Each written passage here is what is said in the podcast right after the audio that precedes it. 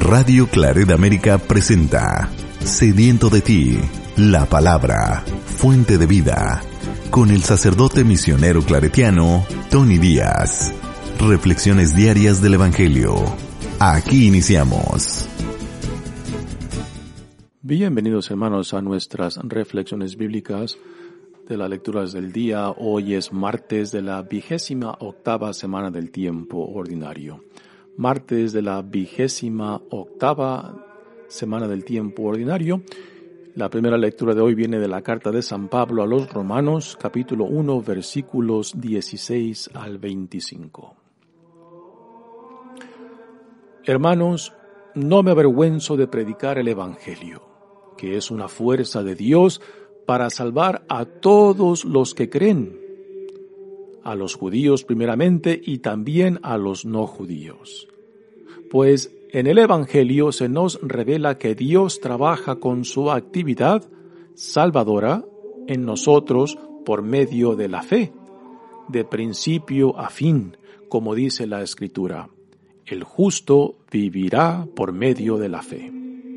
En efecto, Dios manifiesta desde el cielo su reprobación contra los hombres impios e injustos, que por la injusticia mantienen cautiva a la verdad, porque las cosas de Dios que se pueden conocer las tienen a la vista.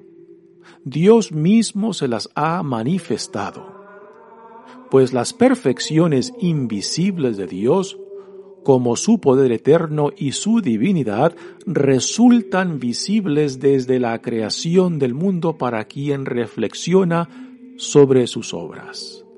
De modo que no tienen disculpa. Han conocido a Dios, pero no lo han glorificado. Como a Dios, ni le han dado gracias. Antes bien, se han ofuscado con razonamientos inútiles y su insensata inteligencia se ha llenado de oscuridad. Pretendían ser sabios, pero se volvieron insensatos, pues cambiaron la gloria de Dios inmortal por imágenes de hombres mortales, de aves, cuadrúpedos y reptiles. Por eso Dios los entregó a los deseos impuros de su corazón, y llegaron a tal inmoralidad que deshonraron sus cuerpos unos con otros, porque cambiaron al Dios verdadero por dioses falsos, y dieron culto y adoraron a la criatura en vez de al Creador, el cual merece alabanza por siempre. Amén.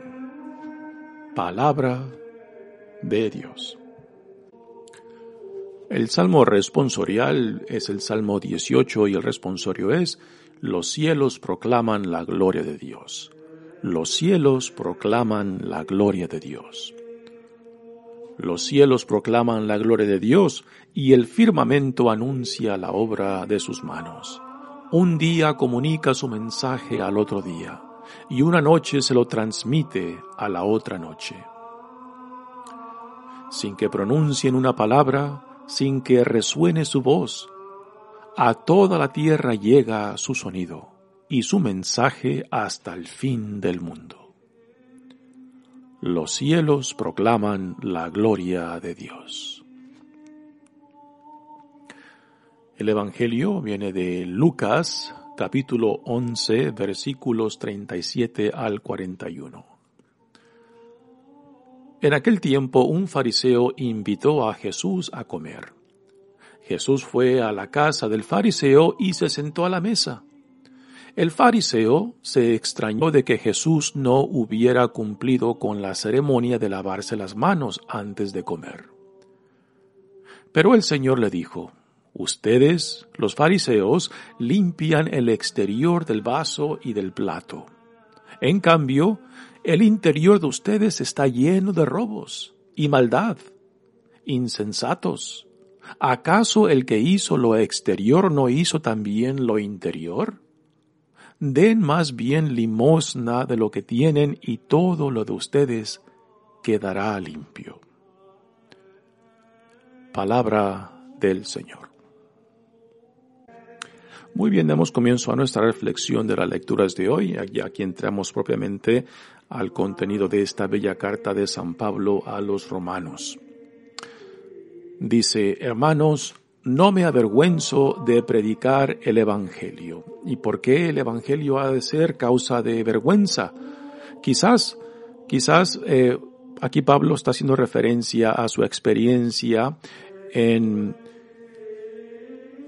en Atenas cuando salió huyendo de la región norte de Macedonia y llegó a Atenas y fue al centro, de, centro histórico de Atenas, a la sección del mercado público de Atenas, en, un, en la cima de un pequeño cerro que se le llama el Areópago, donde se reunía la crema innata de Grecia para hablar de las últimas noticias del día, para temas filosóficos o políticos, y es ahí donde Pablo va y les habla acerca de Jesús, utilizando, eh, bueno, emprendiendo el tema desde uno de los altares que vio al Dios desconocido, y desde ahí Pablo a los atenienses pues les, les habla acerca de Jesucristo, pero cuando llega al, al tema de la resurrección, pues le ponen alto a la charla de Pablo y le dicen que quizás otro día lo pueden escuchar, ¿no? Y quizás es a esto a lo que Pablo hace referencia de que tanto los griegos como los otros paganos ah, pues ven la resurrección y la crucifixión de Jesucristo como algo vergonzoso, ¿no? De que como un Dios puede ser proclamado crucificado, ¿no? Pues esto es un escándalo tanto para los judíos como para los griegos, ¿no? Y quizás esta es la vergüenza a, la que Pablo quizás se refiere de que él no se avergüenza de proclamar a Cristo crucificado y resucitado. Y quizás esto es uno también de, los, de las dificultades que algunos cristianos estén enfrentando en Roma que es también pues, el, ombligo del imperio romano y donde también las filosofías, tanto griegas como romanas, pues eh, hacen, hacen una reta para, para poder aceptar el Evangelio y quizás ven tanto la crucifixión de Jesucristo como la resurrección como algo ridículo a predicar y a aceptar. Sé que es una fuerza de Dios para salvar a todos los que creen. Y esto es un tema que Pablo en sus cartas trabaja bastante, que es por la crucifixión y la resurrección de Jesucristo, eh, que como Dios lleva a cabo la salvación de todos aquellos que creen en Él, ¿no? Que aunque para el mundo esto sea algo ridículo, algo escandaloso, pues y aunque vean, piensan el mundo que esto es una señal de debilidad, pues aún la debilidad de Dios es fuerza, fuerza para los que creen en Cristo, ¿no? Así que este tema de Pablo es un tema que él ha trabajado bastante en sus otras cartas, que es una fuerza de Dios para salvar a todos los que creen, a los judíos primeramente y también a los a los no judíos. Esta orden de los judíos primeros y, y después a los no judíos es algo que Pablo constantemente repite, particularmente en esta carta a los romanos, porque la salvación viene por medio de los judíos. Cristo es judío, ¿no? Y esto simplemente Pablo lo quiere dejar claramente, ¿no? De que la salvación que Dios ofrece al mundo viene por medio del llamado que Dios hizo al pueblo judío, al pueblo hebreo, al pueblo de Israel, ¿no? Y que de este, de este pueblo se nos ha dado al Salvador del mundo. Y por eso esta orden de judíos primero y no judíos después. Pues en el Evangelio se nos revela que Dios trabaja con su actividad salvadora en nosotros por medio de la fe. Así que es la fe en Cristo que, han, que, los apóstoles como también Pablo han recibido y que ahora esta fe en Cristo es lo que los ha hecho ah, portavoces y también extensión tanto de Cristo como de su misión del reino. Así que fe en Cristo prácticamente se refiere a la respuesta del ser humano, del hombre, del hombre, la mujer, que ha escuchado el mensaje de salvación de Cristo, de aquellos que se han dejado atraer por Cristo y de aquellos que se han incorporado a Cristo por medio de la identificación con Él y su misión del reino. Así que esto es lo que encapsula el sentido de la fe. No es algo intelectual, no es algo que uno se crea eh, con palabras o conceptos humanos, sino que es una experiencia en la cual uno se reconoce que es atraído por Dios en Cristo y que el ahora seguirlo a Él, identificarse con Él por la fe, es hacerse uno con Él al, estilo del Evangelio de Juan, que al comer el pan de vida, pues uno se identifica plenamente con la totalidad de Jesucristo, con su persona, su mensaje, sus acciones y particularmente su visión del reino. Así que todo esto entra dentro de lo que Pablo nos comparte por medio de la fe. La fe incorpora todo este contenido. Dice, como dice la escritura, el justo vivirá por medio de la fe. No son las obras lo que nos justifican. Esto es otro tema que Pablo trabajará bastante, particularmente en esta carta. Es uno, de los temas eh, centrales de esta carta, ¿no? Que es nuestra, eh, nuestra fe, es la gracia que Dios ha derramado que nos justifica y que nos da la fe, que es nuestra respuesta a esta gracia, que es el mensaje de, Dios en Jesucristo. Es la gracia de Dios a última lo, lo, que nos justifica, lo que nos salva y no son nuestras obras. Nuevamente este tema será desarrollado más profundamente más adelante. Dice, en efecto, Dios manifiesta desde el cielo su reprobación contra los hombres impios e injustos, que por la injusticia mantienen cautiva la verdad. Qué, qué cosa más verdadera dice Pablo, ¿no? De que es por el pecado del ser humano, del hombre, es por el rechazo de la verdad que el hombre se priva de su propia salvación cuando rechaza la invitación de Dios mismo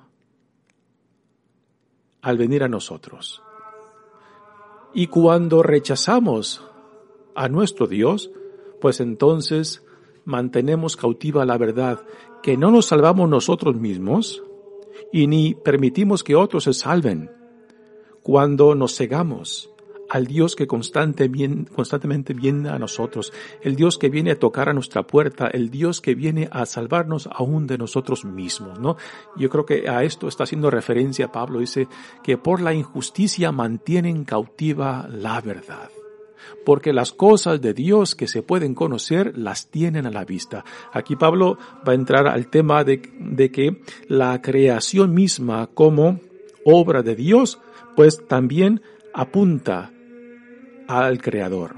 Las obras de Dios mismo están ahí para que al contemplarlas también seamos llevados al, a aquel que los ha creado. Porque las cosas de Dios que se pueden conocer las tienen a la vista. Dios mismo se las ha manifestado pues las perfecciones invisibles de Dios como su poder eterno y su divinidad resultan visibles desde la creación del mundo para quien reflexiona sobre sus obras. Así que contemplando la creación de Dios, contemplando sus obras, podemos llevar, podemos ser llevados a Dios mismo por medio de la razón. Aquí este es un tema que Santo Tomás de Aquino trabajó mucho en sus obras teológicas, ¿no? De que la razón con la cual Dios nos ha dotado eh, es un, un instrumento para que seamos llevados también a nuestro Creador, que al contemplar la grandeza, la belleza,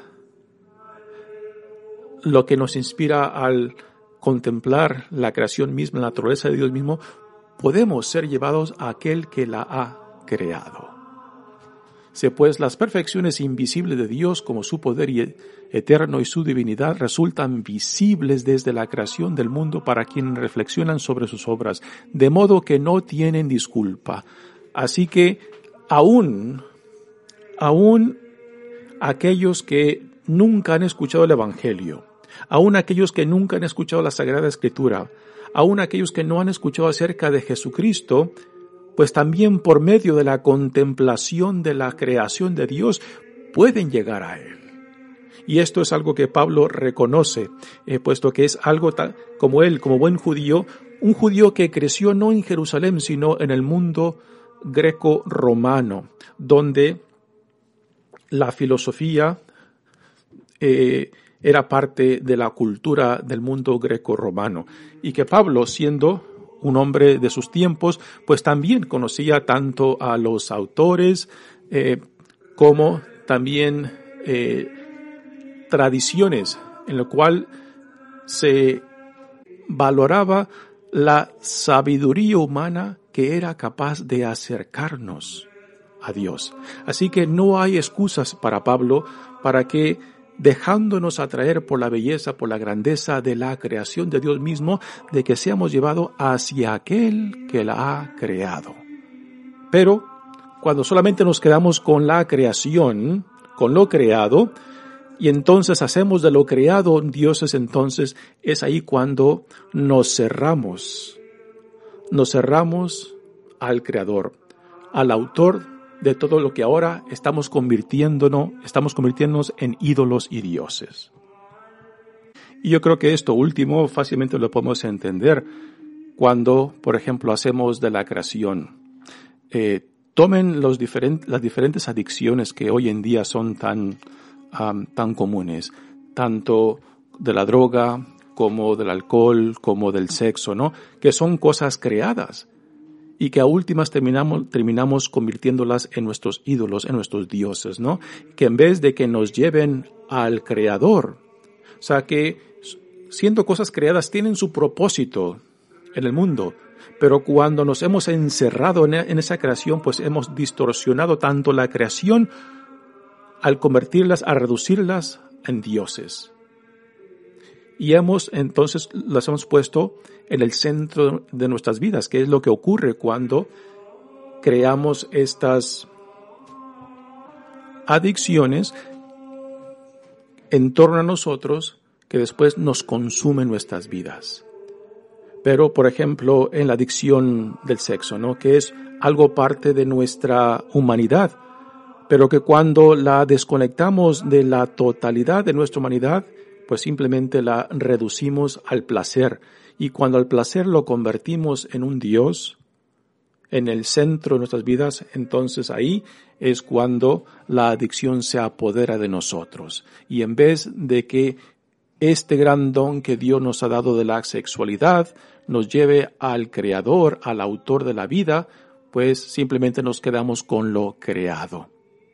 Esto es eh, como ejemplo, como ejemplo de cómo de, la, de lo creado, convertimos a ídolos y a dioses. Continúa Pablo diciendo, han conocido a Dios, pero no lo han glorificado como a Dios, ni le han dado gracias. Este es otro punto muy interesante, ¿no? Si la razón nos puede llevar y nos puede acercar al autor de todo lo creado, al autor de la vida misma, ¿no?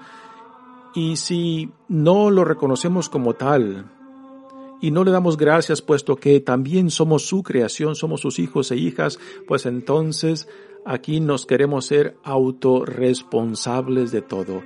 Y también podemos, nos podemos poner en el centro, en el centro de todo lo que existe y dislocar a Dios para ponernos a nosotros como responsable de todo cuando solamente aquel que lo ha criado, aquel que lo ha traído a la existencia es el responsable de todo. Y estas otras palabras de Pablo cuando dice ni le han dado gracias, ¿no? Esta actitud de gratitud eh, se manifiesta cuando uno se ve íntimamente conectado con tanto con toda la creación como con aquel que nos ha creado, ¿no? Y de que no podemos, no podemos pretender de que somos islas independientes unos de otros, puesto que fuimos creados y que por tanto, porque fuimos creados, vivimos en relación tanto con aquel que nos ha creado como también con todo el resto de la creación. Y cuando rompemos estos lazos ah, que nos une tanto al Creador y también a la creación, pues es cuando no solamente nos autodestruimos y también destruimos todo lo que Dios ha creado. Y esto lo podemos ver tan claramente hoy en día en cómo estamos destruyendo nuestro mundo. El planeta donde Dios nos ha plantado, cómo estamos envenenando el aire, las aguas, la tierra misma, ¿no? Y, y en gran parte esto viene de porque nos hemos desconectado tanto de nuestro Creador como de la creación a la cual Dios nos ha unido íntimamente. Continúa Pablo diciendo, se han ofuscado con razonamientos inútiles y su insensata inteligencia se ha llenado de oscuridad. Pretendían ser sabios, pero se volvieron insensatos pues cambiaron la gloria de Dios inmortal por imágenes de hombres mortales, de aves, cuadrúpedos y reptiles. Aquí está haciendo referencia a los templos paganos de aquellos tiempos que estaban repletos con imágenes humanas, imágenes de aves, imágenes de cuadrúpedos y reptiles. También era muy común en, muchos de los templos paganos la prostitución sagrada, donde en los templos se llevan a cabo actos sexuales en los cuales se em, replicaba o se representaba la creación y recreación del mundo por medio del acto sexual humano. ¿no? Así que Pablo tiene todo esto en mente de lo que él conocía claramente porque él nació y creció en el mundo greco-romano. por eso Dios los entregó a los deseos impuros de su corazón y llegaron a tal inmortalidad que se deshonraron, que deshonraron sus cuerpos unos con otros. Aquí quizás está hablando acerca de la prostitución sagrada que era muy común en los templos paganos, porque cambiaron al Dios verdadero por dioses falsos y dieron culto y adoraron a la criatura en vez de al Creador, ¿no?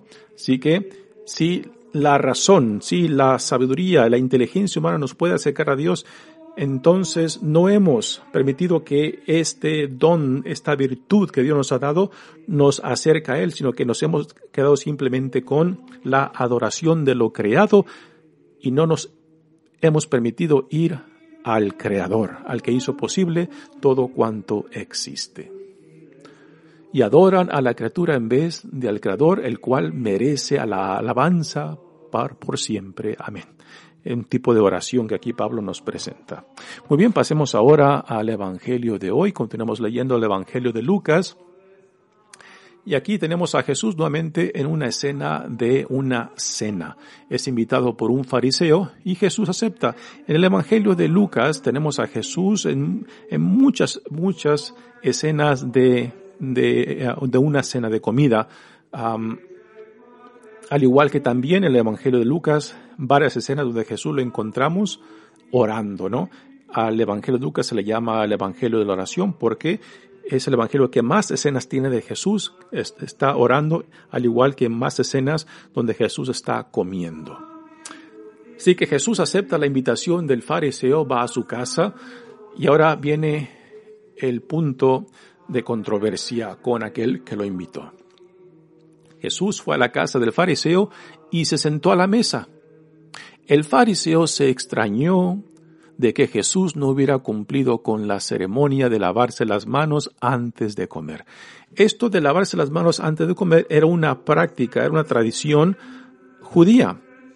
No era, no es una ley, y no, no la encontramos como ley en la Sagrada Escritura de los Hebreos, o sea, en el Antiguo Testamento, pero es algo que muy probablemente empezó como higiene, que después, después en cierta manera fue adoptada como algo religioso para que la gente lo practicara, porque cuando algo se le bautiza religiosamente, pues la gente quizás lo toma más en serio, pero esta práctica es muy probable que haya nacido simplemente como algo de higiene, que después al, al, al pasarlo al ambiente religioso se le da eh, una, un entendimiento divino y entonces ya esta tradición pues es vista más que religiosa en vez de que sea simplemente algo de higiene.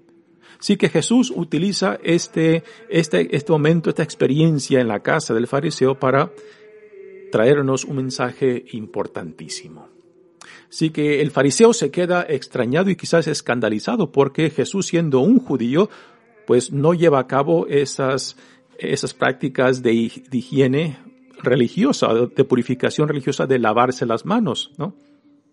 Jesús simplemente entra a la casa y se sienta. Y al ver que el fariseo, pues, ya sea dice esta observación o la piensa, Jesús se da cuenta de lo que, de que lo que el que lo invitó lo está criticando. Y ahora Jesús dice, pero el Señor le dijo, ustedes los fariseos limpian el exterior del vaso y del plato. En cambio, el interior de ustedes está lleno de robos y maldad. Aquí Jesús está hablando de un tema eh, que se encuentra en varias partes de los evangelios y es el tema de la práctica religiosa de los fariseos que hacen mucho más hincapié en las prácticas externas que en la vida interior. Y este, eh, este punto en realidad es un tema de la religiosidad del tiempo de Jesús, en los cual la pureza, la justificación, la perfección era definida en torno a cómo la persona llevaba a cabo o no llevaba a cabo las prácticas religiosas externamente. Lo que Jesús critica de que esas prácticas externas tienen que estar conectadas y tienen que manifestar también la pureza y la integridad de la vida interior. Y esta desconexión de lo exterior y lo interior es lo que Jesús está criticando fuertemente aquí en esta situación. Así que él utiliza la ocasión de esta invitación a la casa del fariseo y Jesús quizás no haya hecho la purificación de sus manos uh, conscientemente o inconscientemente. El hecho es de que Él utiliza, utiliza esta situación para darnos esta enseñanza de que tiene que haber una consistencia entre nuestras prácticas exteriores con la vida íntegra interior. Y ahora Jesús viene con ese tema cuando dice, insensatos, ¿acaso el que hizo lo interior no hizo también, acaso el que hizo lo, lo exterior no hizo también lo interior? Así que aquí debe de haber una una consistencia entre lo de afuera y lo de adentro, ¿no?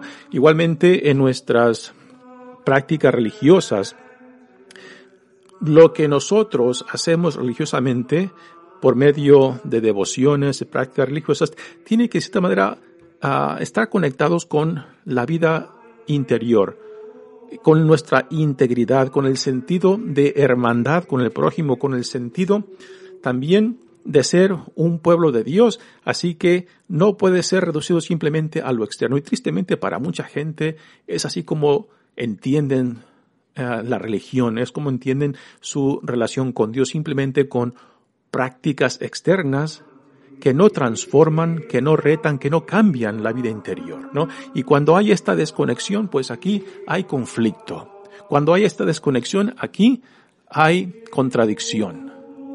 Y Jesús dice, den más bien limosna de lo que tienen y todo lo que ustedes, y todo lo de ustedes quedará limpio, ¿no? Ahora, ¿será tan sencillo lo que Jesús dice? Que den limosna y todo el resto quedará limpio. Yo creo que estas palabras hay que saber entenderlas. La limosna tiene que ver con el conectar con otro ser humano.